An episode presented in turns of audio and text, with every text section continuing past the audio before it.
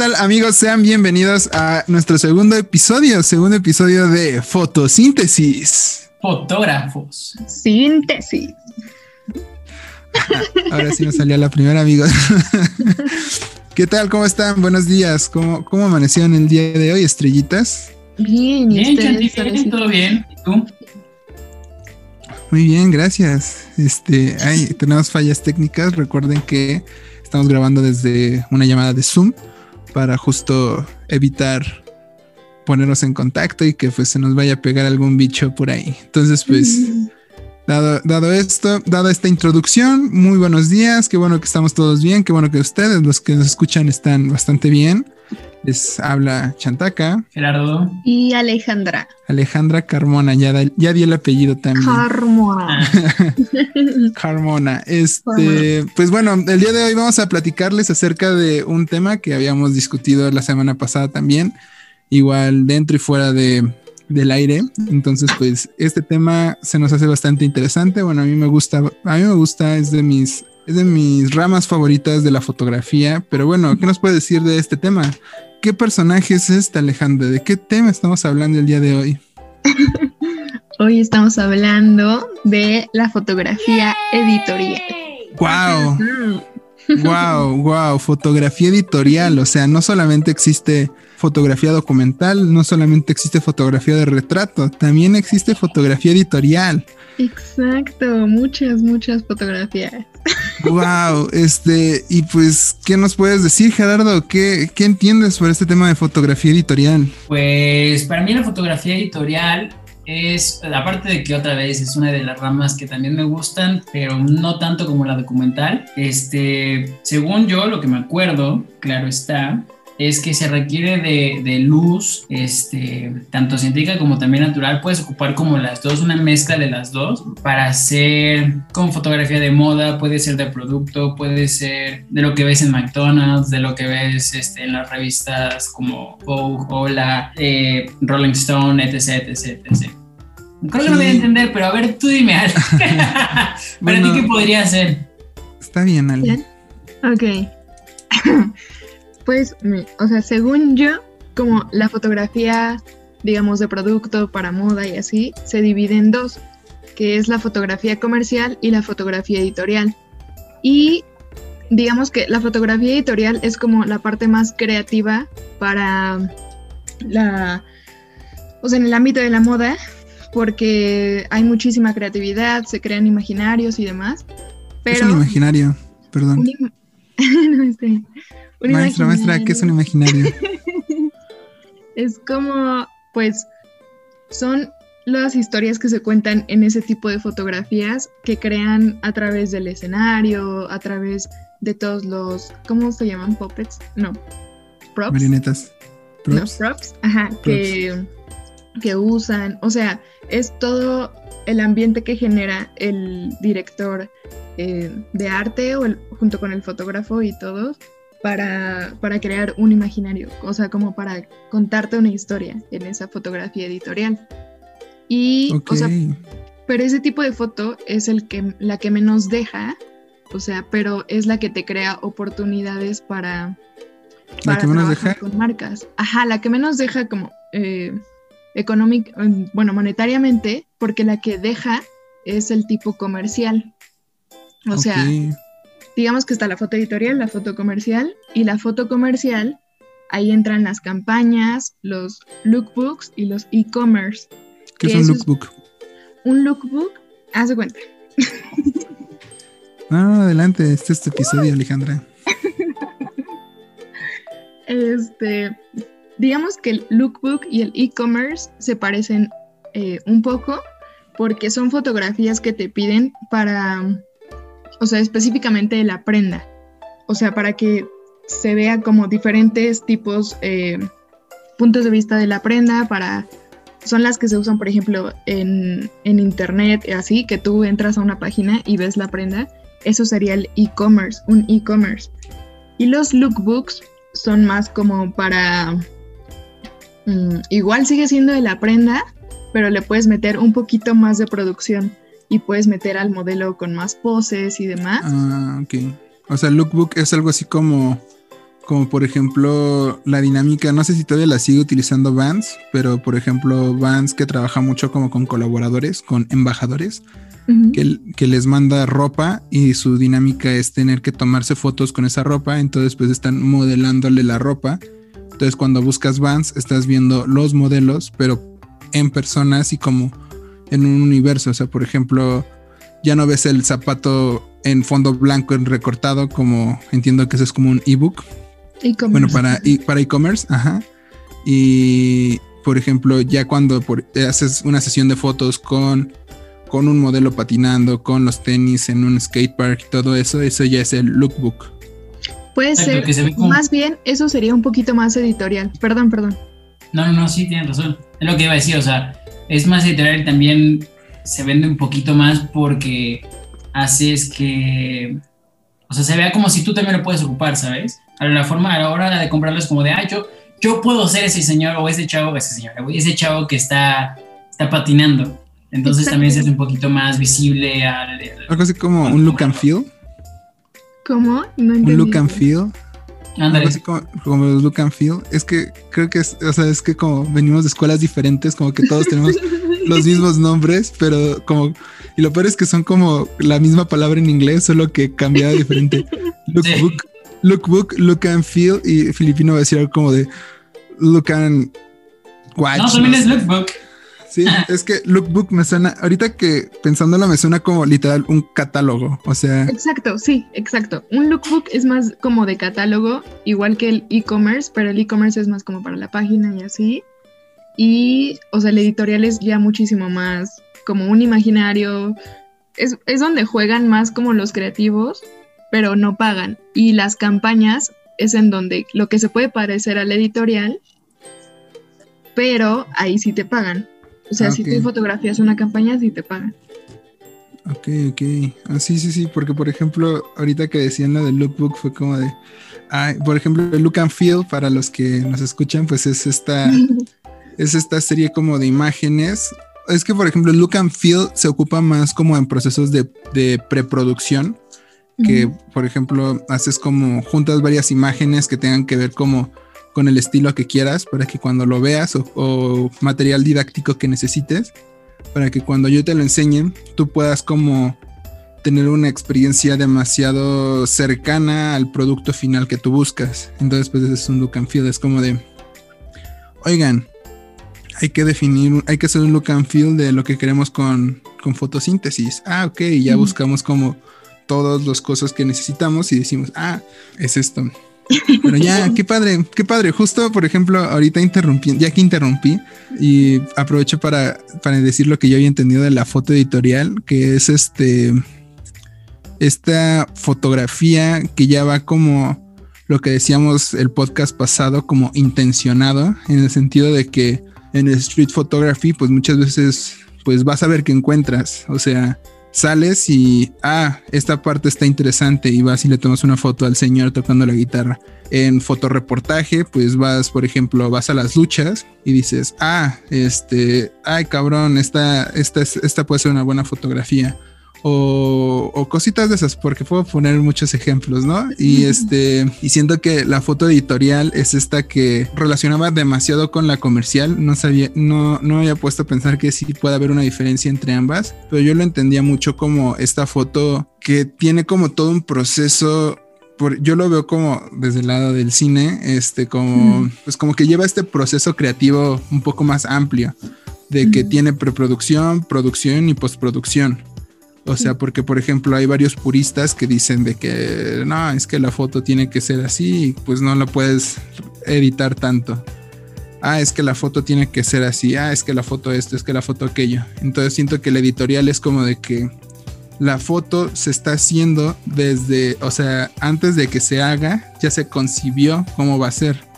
Entonces, por ejemplo, y y, no solamente ya se concibió, sino que ya sabes quién la va a consumir. Entonces, entonces yo entiendo como foto editorial estas fotos que, que ya tienen un mensaje y ya tienen un mercado este, preestablecido antes de que se hagan, antes de que se planeen.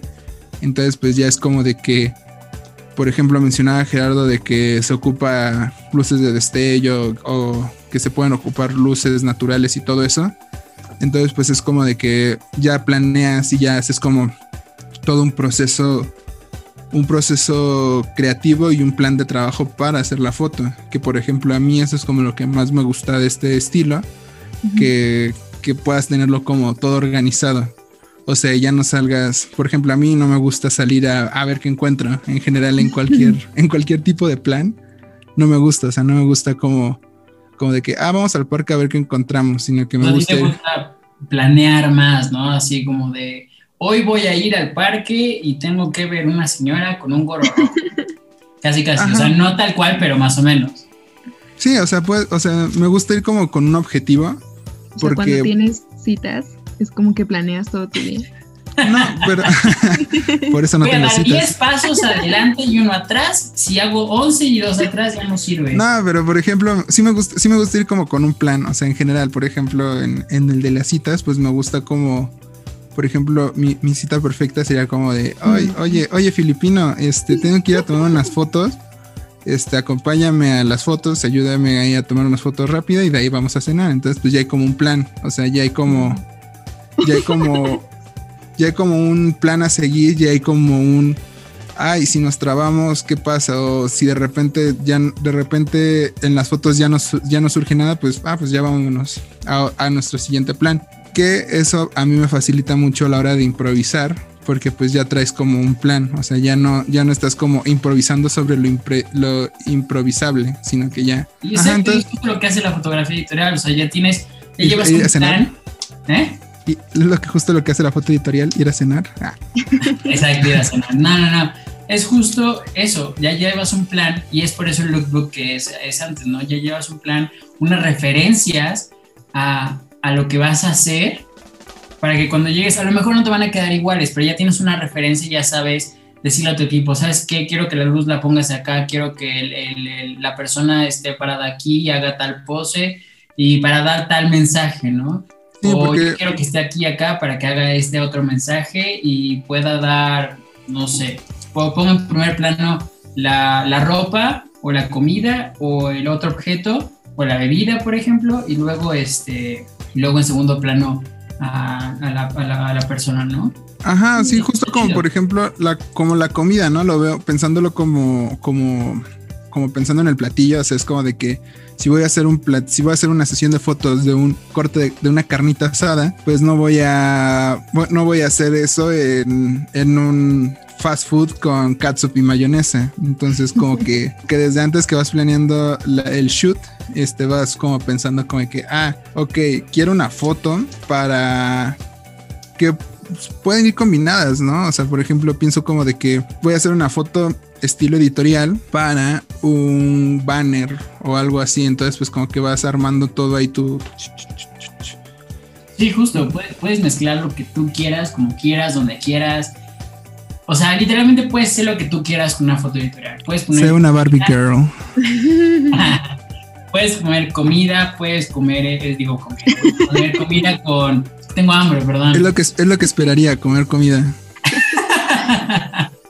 Comida con personas, con algo de moda, con algo de, de, de, problem- de problemáticas que están viviendo actualmente, como puede ser este, la contaminación, puede ser el racismo, puede ser la violencia, puede ser lo que tú quieras y todo eso juntarlo con, con moda, por ejemplo, ¿no? Sí, que justo personas ahorita que lo mencionas, siento que es como la relevancia de este tipo de fotos, de la editorial y de la, y de la comercial, porque justo como ya van intencionadas, ya van buscando cambiar un aspecto en las personas que lo consumen. O sea, si haces una playera, si haces una playera de una chamarra, estás haciéndole creer a la persona que la playera que trae no es suficiente y necesita otra. Entonces, justo que eso, eso es como, como el problema, ¿no? O sea, siento que esa es como la situación delicada con este tema de que, de que es alguien, hay, hay una entidad en, en este, en escuela, en escuela de rock de Jack Black, de- le decían el sujeto, le decían el efectivo, este, pero hay una entidad arriba que está manipulando todo para que consumas más porque estamos en un esquema capitalista. Entonces, este, siento que ese es como el problema de la foto editorial, ¿no? ¿Tú qué piensas de eso, Ale? Pues creo que, o sea, en sí la moda siempre mm, ha tratado de de ir a la par de lo que está pasando en la sociedad. O sea, por ejemplo, los pantalones de mujer, que cuando la primera mujer usó los pantalones, usó un pantalón, usó un jeans, perdón, unos jeans. Un jeans.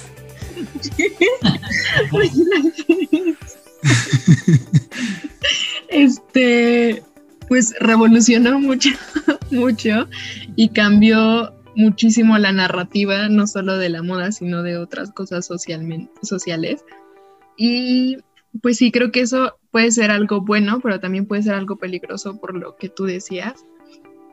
Este, pero creo, o sea, a mí me gusta mucho cuando la foto editorial tiene una narrativa basándose en, en algo que pasó. O sea, por ejemplo, no sé si conocen a Franca, ay, no me acuerdo.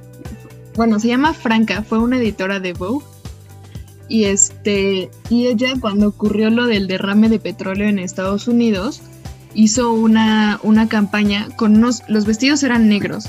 Entonces llevó a las modelos al mar y, y las acostó como sobre unas piedras y este y ya ahí tomó la foto con ellas así todas como llenas de, de, líquido negro con los vestidos negros en el mar y estaba, o sea, era para Vogue, o sea, salió en, en una revista de modas, pero también estaba hablando sobre cómo el derrame de petróleo de Estados Unidos afectó a muchas especies en el mar. Y, o sea, a mí eso es lo que me gusta como de la foto editorial, cuando, o sea, cuando toma un discurso muchísimo más allá y lo hace que la moda se involucre en algo que es, o sea, que trasciende los temas de belleza y demás. O sea, como un tipo de protesta, ¿no? Lo que hizo. Es un tipo mm. de protesta. Eh, sí, porque al fin y al cabo es, es como una. Sí, pues un tipo de protesta como artística, ¿no? De darle al mundo, bueno, decir al mundo de, hey, mira, este es lo que está pasando y esto es como lo estoy representando yo para que se, para que se pueda como es que no sé cómo explicarlo, pero básicamente es una protesta artística. O sea, estás, evidenciando eso, evidenciando un problema, una problemática en una, de una forma más artística, de una forma bonita, por así llamarlo, ¿no? Bonita entre comillas, pero sí. Es eso. Por ejemplo, ¿te acuerdas que, perdón que te no, nosotros tuvimos una maestra en la activa, bueno, Ale también, y se llama Nigo. Bueno, sí, Nigo también hizo una, este, hizo una tipo de protesta igual sobre, si no recuerdo mal, de la violencia a, la mujer, e igual este, involucró a la moda en ello. No tengo ahorita muy bien las sus imágenes ni bien estructurado de qué era, pero sí me acuerdo bien que era hacia la protesta de la mujer. Y la verdad, increíble. Lo que hace Nigo, por ejemplo, o sea, tuve una clase con ella y me gustó un buen lo que hace en la parte de edición porque, por ejemplo, mientras ella estaba enseñando como lo de... bueno, sale, tú puedes. ¿Cómo se llama? bueno, mientras ella estaba explicando algo sobre, sobre la edición de la fotografía, este, de repente salió el tema de la piel y era una fotografía de una chica con la piel este, morena, ¿no?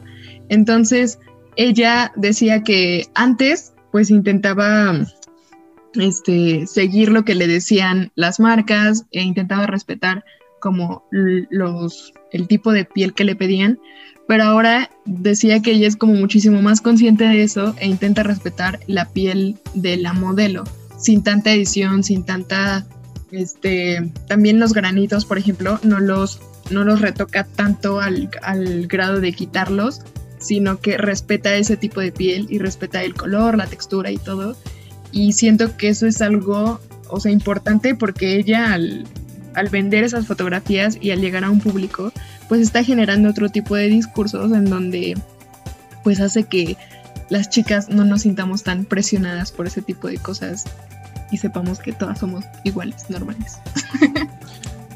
Como ahorita me acordé de, la, de la modelo de Desigual, no sé cómo se llama, pero que igual se la agarraron como en varios para varias campañas después de eso, pero de que era una modelo de, pues, que creo que tiene vitiligo, ¿no? Vitiligo. Ah, sí. que tiene vitiligo, entonces pues era como de que bro, o sea, lo hermoso es lo, lo hermoso es lo real, entonces pues está chido, qué bonito. Qué Sí, bonito. se están, se están como tocando otros temas. Está haciendo más consciente y eso está muy padre. Sí, y la verdad también yo me acuerdo, bueno, yo creo que todo el mundo ustedes... Sí, la verdad yo también me acuerdo. Tú puedes, de- Gerardo. Me acuerdo cuando, no sé si ustedes saben del tema que pasó con Yalitza, Yalitza Aparicio en la revista Hola, La, la actriz de Roma, la actriz de Roma en el 2019, de hecho ya tiene bastantito tiempo. Un Este, año. apareció en una revista, bueno, de portada de una revista, pero la revista Hola, que es esa, esa, revista, valga la redundancia, este, la editó, pero de una manera, la editó muy blanca, por así llamarlo, o sea, le cambió el tono de piel.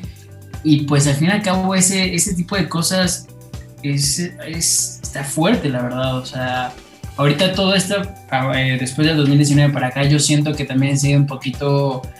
eh, haciéndose un poquito más responsable en el hecho de cómo estás mostrando las cosas para que no se vuelva a dar como este discurso de odio masivo, porque fue un odio masivo, básicamente, Hola es una revista bastante potente a nivel este, cultural, se podría llamar. Entonces, siento yo que, que este, este tipo de acciones que hizo, sobre todo con esta actriz mexicana, fue una fue bastante, bastante Sí. juguete. Ajá, de hecho, lo mismo pasó como en Bad Hombre. No sé si han visto esa revista. ¿en cuál? Bad Hombre. No, No. no, no, no, la Fue una verdad. revista, pero, o sea, igual hubo un caso como de whitewashing, creo que le dicen. Y el actor de, de la película de Ya no estoy aquí, el protagonista, le hicieron una, una sesión de fotos para la portada de Bad Hombre. Y de repente, este, o sea, cuando salió la portada, su piel era súper blanca y el fondo medio azulito y todos pues se le fueron encima porque al final la película trataba de, pues igual de... Justo lo contrario. Ajá, exacto. Y de repente sale la portada con, con la cara muchísimo más blanca y demás, pues sí fue como un caso medio muy tonto lo que hicieron. Sí, por ejemplo, es que ahorita me acordé igual de uno de. Este, esto igual me acuerda mucho a igual una foto que fue para una revista, no me acuerdo bien cuál, pero era como de novios. Entonces, este, en la foto se ven los novios como en la calle y así, pero pues el vato de traje, la morra de vestido blanco, súper pomposo y europeo y así. Y este, y como que al fotógrafo se le hizo buena idea, este, contrastar eso con una señora que estaba vendiendo artesanías. Entonces, entonces, pues como que al principio, o sea, tal vez visualmente sí contrasta, pero ahí se le hizo igual una polémica grande en el sentido de que dijeron de, de que nuestras raíces no son decoración, o sea, nuestras raíces no son accesorios que, que ocupes para hacer bonito algo. Y decían, y como que trataban de defender diciendo como de que, no, pues es que al final sí le compramos a la señora y es como de que, pues no, no es, no, no es, no es el punto, Joder, bro, no mames. Ajá, exacto, es como de que, bro, no es el punto, o sea, ocupa- ocupaste a la señora, o sea, como, ocupaste a la señora como, o sea, tu, tu intención se nota que era como de que, ah, es un lugar hermoso y así, y al lado ponías a la señora, o sea, como que tu contraste De no clases, estaba... ¿no?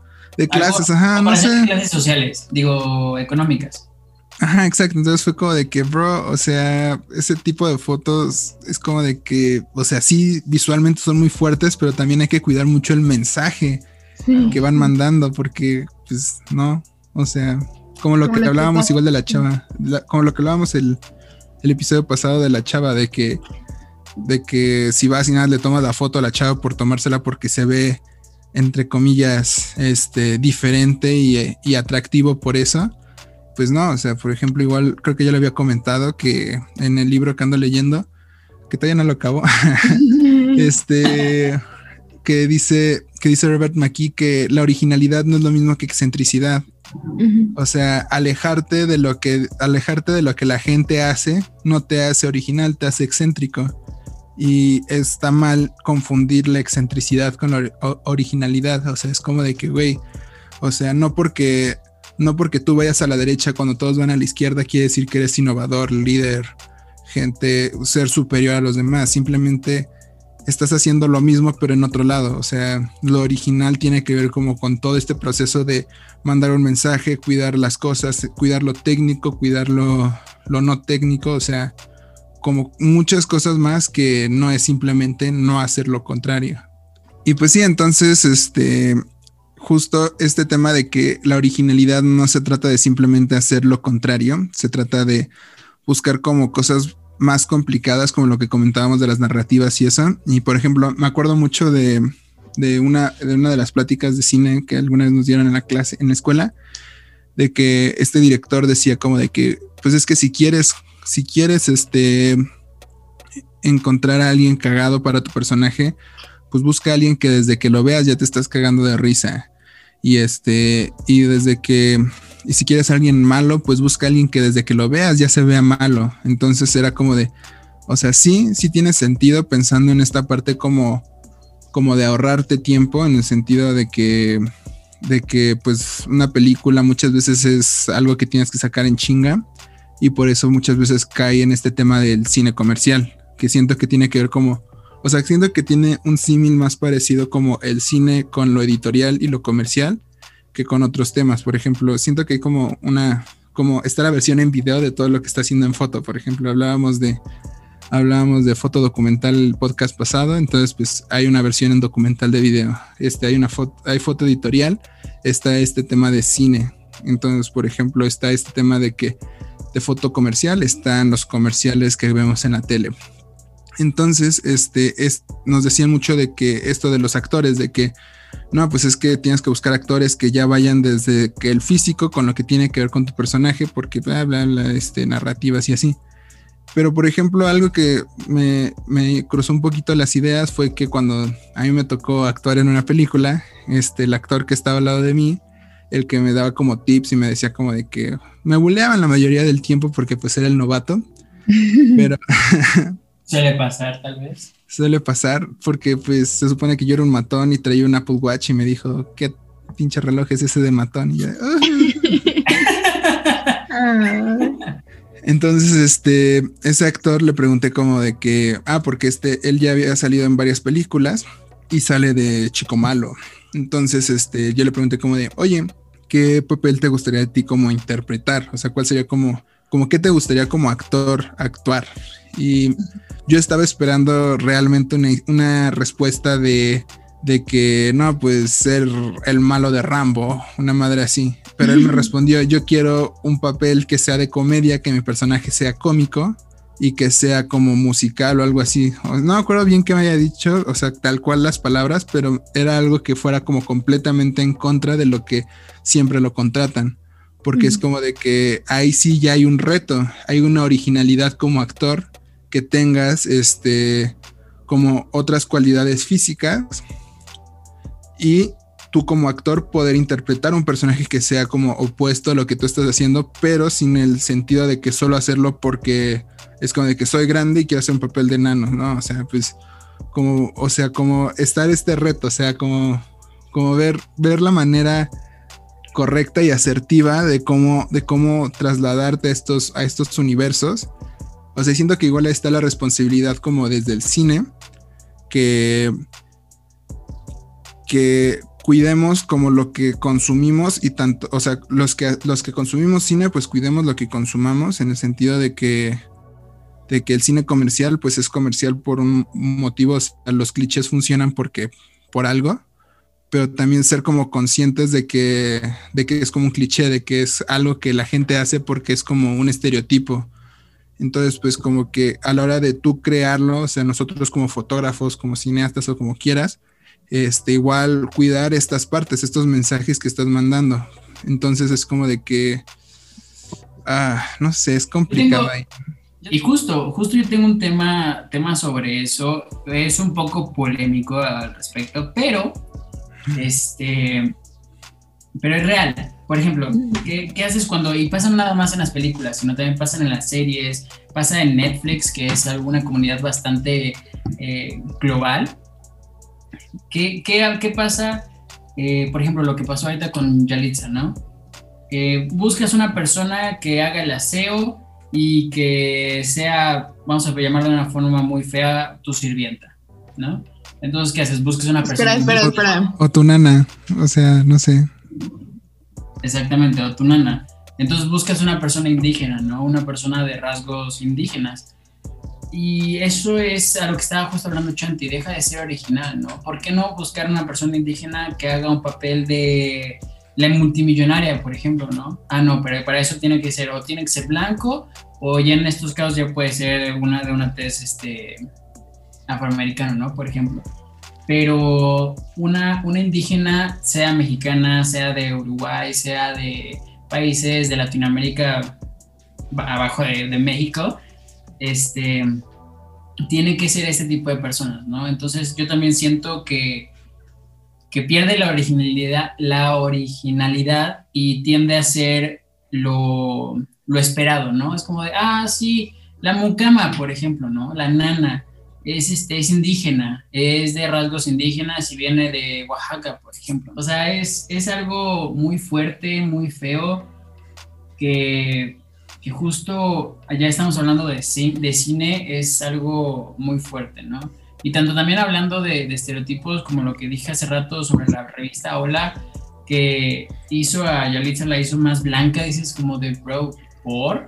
O sea, ¿qué necesidad hay de, de, tocar esos temas y de hacer polémica innecesaria? Ajá, es como de que... Creo que, creo que está bien, por una parte, porque, o sea, está bien que haya más representación eh, como de, de minorías que han sido como pues invisibles en el medio, está bien, pero está mal que le sigan dando papeles tan... Estereotipados. Ajá, exacto, gracias. Tan estereotipados que vuelven a hacer lo mismo, o sea, sigue siendo racista, no importa si, si contrataste a alguien para darle visibilidad, si lo vas a poner en un papel que va a seguir como con ese estereotipo, ¿no? Y, o sea, lo mismo pasó en, en, en un movimiento de, de, editorial, bueno, de moda, que se llamaba The New Black Vanguard.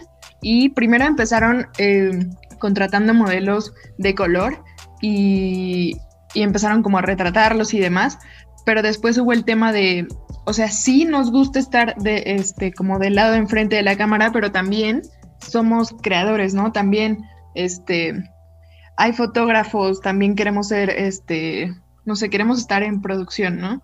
Y entonces ese movimiento, no sé, o sea, no se quedó en contratar a modelos, sino también a creadores que fueran pues más este de otras minorías que no, que no estaban siendo aceptadas en ese entonces. Y creo que así sí funciona, creo que así funciona contratar ese... Eh, ¡ah! creo que así funciona bien cuando mm, lo sacas de ese estereotipo y, o sea, son personas normales como nosotros, no tienen nada que ver claro. color ni nada. Como, como ahorita me acordé del meme de de Bojack, de Bojack Horseman. De, que, mm. de, que, decía de que y a continuación vamos a tener un debate acerca de los derechos de la mujer este y, tenemos en la mesa a este cuatro hombres a cuatro hombres blancos de clase media alta y alta y es como de que bro o sea pues, pues no tienes como o sea no hay como realmente ahí un diálogo correcto o sea como lo que decías es como de que estaba como bien intencionado, ¿no? O sea, qué bueno que en este, qué bueno que en el ejemplo que pones como que sí se dieron cuenta de que, o sea, está bien apoyar a las minorías, pero pues también no solo es como apoyarlas de que, hey, mira, también te puedo hacer ver bonito, sino que también es como de que, es como de que, ah, también tienen cosas que contar y también hay maneras que contarlas, porque es como de que todo lo que sabemos no es, no es nativo nuestro, entonces es como de que así como nosotros, nosotros este, lo aprendimos, pues cualquier persona lo puede aprender, así como nosotros ignoramos muchas cosas que también podemos aprender, que por ejemplo, hablando de eso, este, me acordé mucho de, de un ejemplo de de aquí en México, no tiene nada que ver con la fotografía, pero me acordé y ayer estaba hablando de eso, de que los mayas, este, justo son una cultura mexicana que, que no se extinguió. O sea, cuando, cuando fue la, la, conquista de México, este, los mayas no estaban en, no estaban en en México cuando pasó todo eso, porque los mayas tienen un sistema de como de migración que se van turnando entre Centroamérica y la península. No sé si no sé si estaban familiarizados con el tema. No. no, la verdad no. Entonces se supone que cuando llegan los españoles, los mayas estaban en la parte sur del continente, bueno, en la parte centro del continente. Entonces, cuando llegan los españoles, igual por ahí había como relatitos y así de que cuando llegaron a, a, las pirámides este, de los mayas, pues estaban vacías, porque justo los mayas se van porque se les acaba el agua ahí. O sea, por eso los cenotes son como cosas muy importantes allá y cositas de esas. Entonces, este, cuando regresan los mayas, pues ya están los españoles instalados, o sea, ya pasó la conquista. Entonces los mayas tuvieron que adaptarse a todo este tema de los españoles. Entonces realmente la cultura maya no fue tocada por los españoles. Entonces la cultura maya sigue vigente tal cual seguía hace muchísimos años en la actualidad, al punto de que, por ejemplo, en Cancún, la gente que trabaja ahí, la gente que vive el día a día y así, este, pues es maya originalmente, o sea, siguen teniendo apellidos como Choc y así. Entonces, este, entonces, de hecho, cuando es que mi hermano se mudó para allá, entonces, pues a mí me tocó acompañarlo a vivir un ratito ahí. Entonces, este, me acuerdo que cuando te mueves por ahí había como pláticas de que el gobierno estaba, o sea, de que estaban peleando de que en las escuelas se siguiera enseñando a contar en maya, se siguiera hablando, se siguiera enseñando a hablar en maya, porque tal cual es una cultura que sigue ahí. Y no es como, como lo que ahorita me acordé, o sea, no es como de que, ay, los mayas, vamos a enseñarles a hacer cosas, no, o sea, tal cual los mayas son igual, o sea, somos iguales todos, lo que decías, entonces es como de que, de que al final es no se trata de como solo poner un pedestal, sino que también es como de que esas personas pueden crear, todos podemos crear.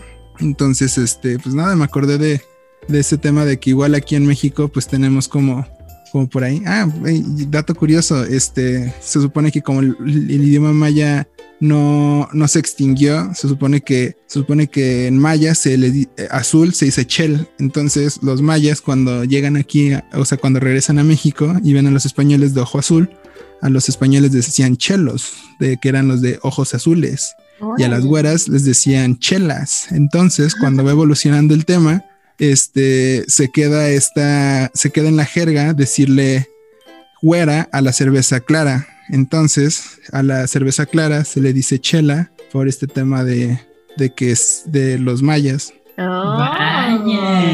Entonces,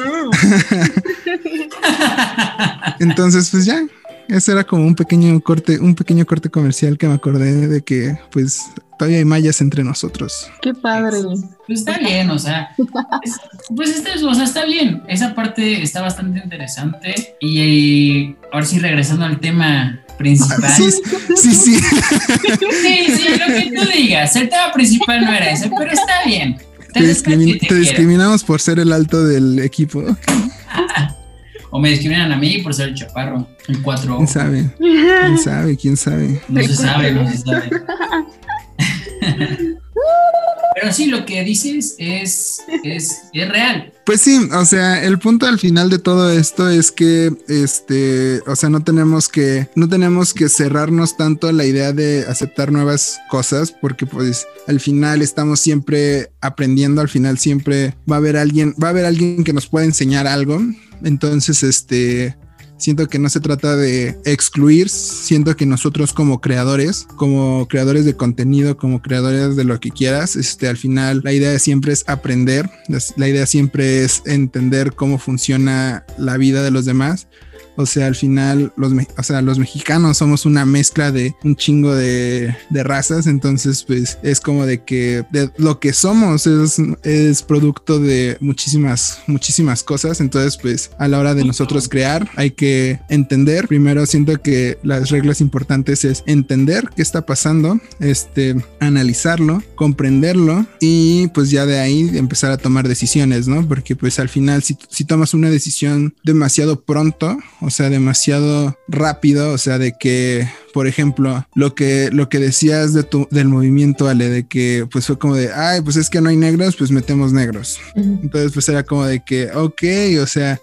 ellos sí tuvieron su proceso después de que, ay, oye, espera, o sea, no solo se trata de ponerlos enfrente de la cámara, sino se trata de también darles voz y también dejarlos que esas, esas personas, esos, esos segmentos de la población también tengan voz. Por ejemplo, igual este, estos temas de lo de este estos temas de lo de los mayas, que, que por ejemplo, eh, cuando fueron a hacer lo de Cancún, que se supone que se supone que los mayas pues todavía tienen arraigado mucho su, su tema espiritual, entonces pues sí había como muchos choques, por ejemplo hay una pirámide de que de camino al aeropuerto hay una pirámide abajo de un puente que se supone que ese puente lo construían y se caía, lo construían y se caían. Y era como de que, ¿qué pedo? Entonces, pues hablando con nativos del lugar, les dijeron, pues es que aquí en, o sea, los mayas, para construir algo, tienes que pedirle permiso a los aluches, que es una entidad este, divina de los mayas, y era como de que tienes que pedirles permiso y tienes que hacerles una ofrenda. Entonces la solución que fue como para no ser como agresiva, fue como de que, ok, yo necesito un puente aquí, y necesito llevarme bien contigo, necesito entenderte. Y pues pusieron una pirámide en ofrenda a los aluches, entonces pusieron la pirámide abajo del puente y ya no se cayó el puente. Y es como de, ok, es como de que, güey, o sea, por mucho que queramos no entender la parte espiritual de los demás, pues hay cosas que están funcionando, o sea, entonces pues hay que como, siento que como creadores justo tenemos que entender y no cerrarnos como a las ideas, ¿no? O sea, por ejemplo, este, cuando yo estaba haciendo, cuando estaba escribiendo un corto, era como de, ¿y tu personaje por qué es hombre? No, pues mi personaje es hombre por, por esto, esto, esto, esto. Y es como de, ¿es necesario que sea hombre? Y era como de que, ok, o sea, te vas dando cuenta de ciertas conductas que vas teniendo y pues se trata de justo aprender, ¿no? O sea, porque al final lo que queremos es mostrar nuestra, mostrar nuestra realidad y si solo seguimos como los estándares que nos van planteando, o sea, si solo vamos siguiendo, o sea, si solo seguimos los estereotipos porque funciona, al final si seguimos como los estereotipos de los demás, pues vamos a crear como todo lo que ellos querían que creáramos, pero pues al final se trata de nosotros darle, darnos voz también, o sea, nosotros pues darle voz a todo lo que nosotros creemos y a todo eso y pues eso es como se parte de entender, entender y analizar qué está pasando, ¿no? Imaginan que, que volviéramos como a una costumbre o sea, no sé, que de repente los mayas fueran ya mayoría y tuviéramos que seguir sus costumbres. Pues es que, por ejemplo, se supone que este, la península de Yucatán es, fue mucho tiempo la que mantenía la economía de México. Y de hecho, por ejemplo, como Texas, que no me acuerdo si toda la península, pero ahí, este, por, porque ellos exportaban el algodón a Europa o algo así. Entonces, pues, o sea, la cantidad, o sea, la cantidad de varo que manejaban ellos era como de que, bro, o sea, yo pude independizarme y México no quiso soltarlos. Entonces, pues, o sea, yo igual, o sea, justo se me hace como, como curioso toda esta parte de lo espiritual. O sea, siento que estaría como cool volver como a esas, o sea, y no en un, no en un sistema como dogmático como la religión, sino como, o sea, siento que, siento que somos 50% físico, 50% espiritual, porque al final es como de que, o sea, el cuerpo llega hasta donde la mente quiere entonces, como de que, o sea, los mayas estaban muy cabronamente adelantados y no solo por, y la gente muchas veces los, de, los demerita justo por esto de, de que, ay, es que son indígenas y andaban en taparrabos y así era como de que, bro, o sea, andaban en taparrabos porque pues has estado en Cancún, es un putero de calor, o sea, la gente no usa, o sea, no, utilizaban ropa porque no la necesitaban, entonces era como de que, o sea, es como, es como, es como ver, es como ver la realidad desde un lado de vista completamente diferente, es como de que, güey, no porque no sea eurocentrista su manera de pensar, quiere decir que son inferiores, es como de que, güey, estaban, o sea, no sé, a mí sí se me, se me haría muy interesante como justo aprender un poquito más de, de esas culturas. Sí, sería súper, súper padre como tomar esa parte, mm, pues de que nos enseñen a respetar otra vez la naturaleza y no sé. O sea, creo que la gente que hace ese tipo de comentarios, como refiriéndose a los taparrabos y así, pues ya debería ser mucha ignorancia, ¿no? O sea, como para no... No, o sea, no tú, pues tú no le dijiste, pero... O sea, pues todo lo que crearon en en la prehistoria y así, o sea, fue como, bueno, no en la prehistoria, pero... Qué malo. Qué malo quedó eso. Pero bueno, ya. Pero pues sí, entiendo, o sea, está, es como curioso, o sea, es como de que, o sea, al final, al final, no porque hagas las cosas diferente quiere decir que lo hagas mal. O sea, al final es como de que todo es, todos tenemos maneras diferentes de hacer las cosas y todos tenemos maneras diferentes de aprender y de, pues de todo. O sea, y pues siento que se trata de al final sumar, al final sumar, al final cuestionar todo lo que estamos diciendo igual. O sea, no estamos diciendo que lo que decimos es la verdad absoluta. O sea, se vale completamente cuestionarnos. Y pues sí, es eso. Creo que pues con, con eso podemos dejar. O sea, perdón, básicamente, eh, en resumen es hacer las cosas diferentes sin llegar a un estereotipo de color, de raza, de, nivel socioeconómico, ni nada por el estilo, sino ser único y diferente.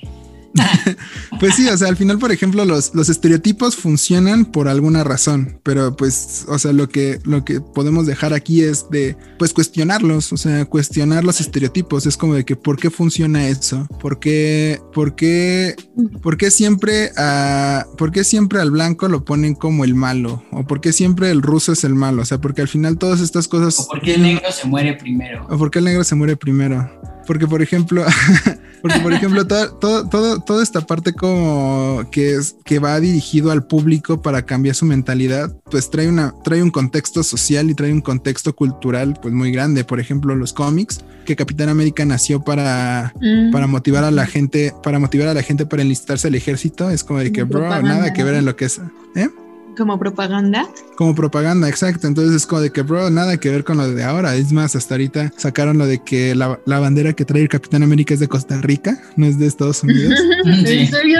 Ajá, pues nada más trae una estrella. O sea, Estados Unidos tiene un chingo de, estrellas y Costa Rica es la misma que Estados Unidos, solo que con una bandera, con una estrella. O sea, pero dijeron pues, eso. ajá, subían el meme de que, de que realmente Capitán América debía de ser Capitán Costa Rica, porque pues nada más tiene una estrella y pues cositas de esas, porque pues, también este, las películas, por ejemplo, antes cuando estaban los conflictos entre Rusia y Estados Unidos, pues en las películas de antes justo el malo era ruso, Rocky, este, Duro de Matar y todas esas películas, el malo es ruso porque Estados Unidos tenía este conflicto con Rusia, entonces pues trataban de hacer ver mal a los, al enemigo. Entonces, por ejemplo, ahorita quiénes son los malos en las películas, los de Medio Oriente, los, israelitas, los musulmanes y todos ellos. Entonces es como de que, güey, al final todo, al final todo tiene una carga social, no somos ajenos, o sea, no somos ajenos al mensaje que estamos mandando. Entonces, pues nada más como ser consciente y tratar de cuestionarnos todo. Entonces, pues investigar un poquito y pues cuestionarse todo, ¿no, amigos? Creo que ese es como el bonito mensaje que podemos dejarles. Es como de que los estereotipos funcionan por alguna razón, pero nada más hay que saber cuándo sí y cuándo no usarlos. O sea, ser conscientes a la hora de ocupar los elementos que querramos ocupar para contar una historia. Y pues al final las reglas se hicieron para romperse, pero para romperlas tienes que entenderlas y dominarlas primero, ¿no? Exacto. Justo me decían mis profesores lo mismo. Justo. Y sin título yo, para Si quieres romper las reglas, tienes que dominarlas primero, si no, no tendría ningún caso romperlas. Entonces, pues amigos, este, hasta aquí podemos dejar el tema del día de hoy. Fue, fue una evolución bastante curiosa porque pues empezamos en foto y terminamos hablando de, de espiritualismo y cositas de esas. Entonces, este, pues nos vamos con las recomendaciones para pues ir terminando este capítulo y nos podemos ir todos felices y contentos. Gerardo, ¿qué nos puedes recomendar para esta semana? Pues para esta semana yo les puedo recomendar algo muy padre. Son dos fotógrafos. El primero es esta Annie Leibovitz. Yo creo que todo el mundo conoce a esa señora. Desde la sí, todos la conocemos. Muy top. Sí, sí, sí. Y si no, vayan a buscarla, de verdad no se van a arrepentir. Y el segundo. un poquito de qué hace ella.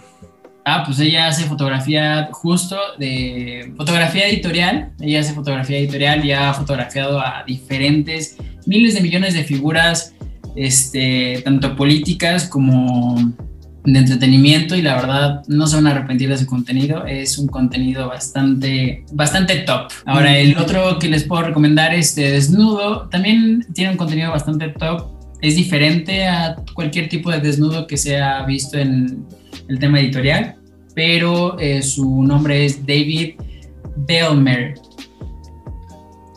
Así se, así se dice según yo. Y entonces, si tienen más preguntas, nos pueden mandar un mensajito por nuestras redes sociales y se lo podemos escribir. Perfecto. Uh, uh, uh. Alejandra, ¿qué nos puedes recomendar para el día de, para esta semana? Para esta semana. Semana. Esta semana, mana. A ver. Mari, Mari. Dos. Una, un documental y un, ah, un fotógrafo. El fotógrafo se llama. Se llama. Quill Lemons. No, espera. Oh, lo busco, lo busco y no lo busco. La bolsa. Ya lo tenía aquí. Se llama Quill Lemons. No sé si así se pronuncia, pero se escribe Q-U-I-L y Lemons. Y bueno, es un fotógrafo de editorial, bueno, de moda, pero es este es un fotógrafo eh, de color y también trata de, pues, fotografiar a minorías en la moda, eso está muy padre. Y el documental se llama, está en Prime, por si tienen Prime, eh, se llama La mirada del editor, Vogue, La mirada del editor. Eh, y eh, entrevista a varios editores de, de, la revista y les explican, les cuentan la historia detrás de algunas fotos que estuvieron en, en algunos números y la verdad es que está súper padre. ¿Tú qué nos recomiendas, Chanti? Pues pues más que una recomendación de fotógrafos, porque pues al final ustedes son los del expertise del tema. Este, yo me acuerdo mucho de esta parte editorial con un, un, artista, un músico que me gusta mucho a mí en lo personal, que se llama Young Blood. Este, a varios les gusta, a varios no les gusta. Justamente lo que busca este personaje es como romper estos paradigmas de, de la masculinidad, en el sentido de que él se presenta usando faldas, se maquilla, o sea, se da una producción bastante grande para, para él. Y siento que al, y al final siempre trae un discurso como de como de confiar en la juventud. Y trae un discurso de, de que los jóvenes también o sea, de que no por ser joven quiere decir que eres estúpido. Entonces, como que sus canciones hablan mucho de eso, pero como de una manera que, pues como de una manera que puede llegar a incomodar a alguien que no está tan abierto a aprender este tipo de cosas. Entonces, pues a mí desde que lo, lo descubrí por accidente en YouTube, y fue como de que, güey, me late mucho su desmadre y pues se los recomiendo. Es, es, un, es un músico bastante excéntrico, bastante curioso para que lo vayan a checar y pues ya. Excelente. Entonces, pues eso era todo. Y pues muchas gracias, amigos, por sintonizarnos. Recuerda seguirnos en nuestras redes sociales. Estamos como fotosíntesis.podcast en Instagram, Facebook y Fotógrafosíntesis en YouTube. También puedes escuchar nuestro podcast en Spotify, Google Podcast, Anchor y más. Este, hacemos dinámicas en nuestras redes sociales. Por favor, vayan y síganos. Si tienen algo más que recomendarnos, los escucharemos con mucha Justo. alegría. Alegría. pues bueno, esto fue Fotosíntesis. Fotógrafo. Síntesis. Hasta la próxima. Bye. Bye.